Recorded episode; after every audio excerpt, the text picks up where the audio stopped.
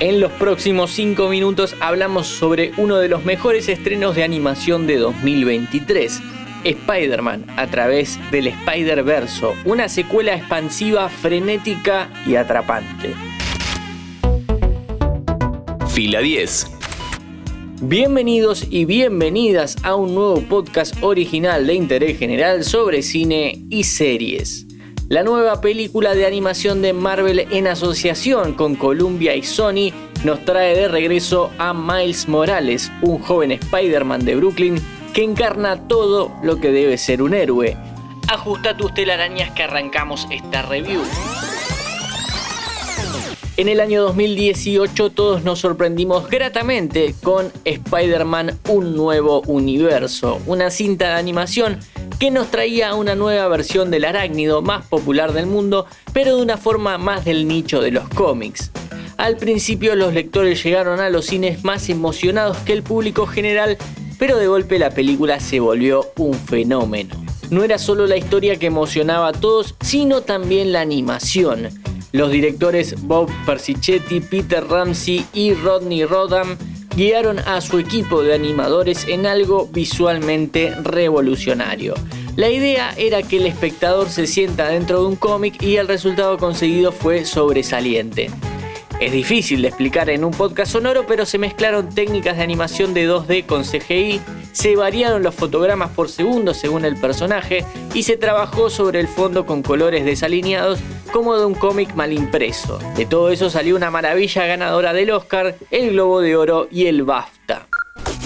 Claro está que cuando las cosas funcionan, sobre todo económicamente, la industria quiere más. Así fue como Sony anunció dos secuelas, la de 2023 y la de 2024.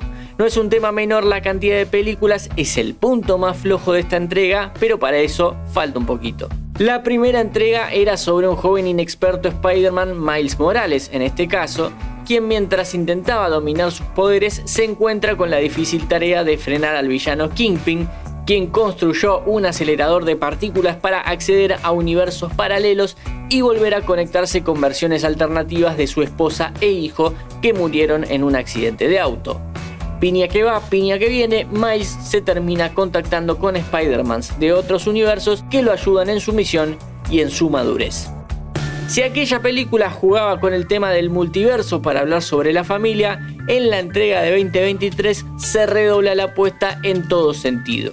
La nueva película es media hora más larga, la acción es más frenética y la motivación y profundidad del personaje está mucho más clara. En Spider-Man, a través del Spider-Verso, Miles ya está mucho más maduro como héroe, pero se siente solo.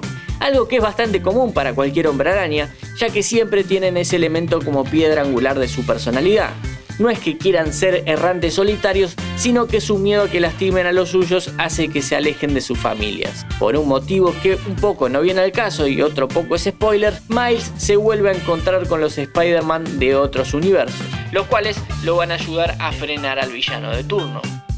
Decía recién que la primera se trata sobre la familia. En este caso, a pesar de que ese tema sigue siendo troncal, también hay lugar para hablar sobre lo identitario. ¿Qué nos hace lo que somos? Es una gran pregunta que se tiene que responder el héroe mientras combate al mal. Miles Morales es un joven negro, hijo de inmigrantes puertorriqueños, con una inteligencia deslumbrante para la ciencia y una capacidad inigualable para ser ese tipo de adolescente odioso que no le hace caso a sus padres. Básicamente algo que todos fuimos. La característica más importante es haberse convertido en algo que no tenía que ser. Mira la película y me vas a entender. Lo único malo que tiene estas casi dos horas y media es que cuando van dos horas y diez te das cuenta que no se va a resolver ningún conflicto. Por si fuera poco, faltando 5 minutos, se suma un nuevo nudo a resolver en la próxima entrega. Ni siquiera sagas como la del Señor de los Anillos, que es una trilogía con 3 horas por película, dejan tantos frentes abiertos. Parece que a la dupla de directores Joaquín Dos Santos y Ken Powers no le importó dejarnos con más preguntas que respuestas y ahora hay que esperar a 2024 para que concluya esta bellísima historia. Mi nombre es Matías Daneri y te espero para un próximo episodio. ¿Querés auspiciar en Interés General Podcast? Escribinos a contacto arroba interésgeneral.com.ar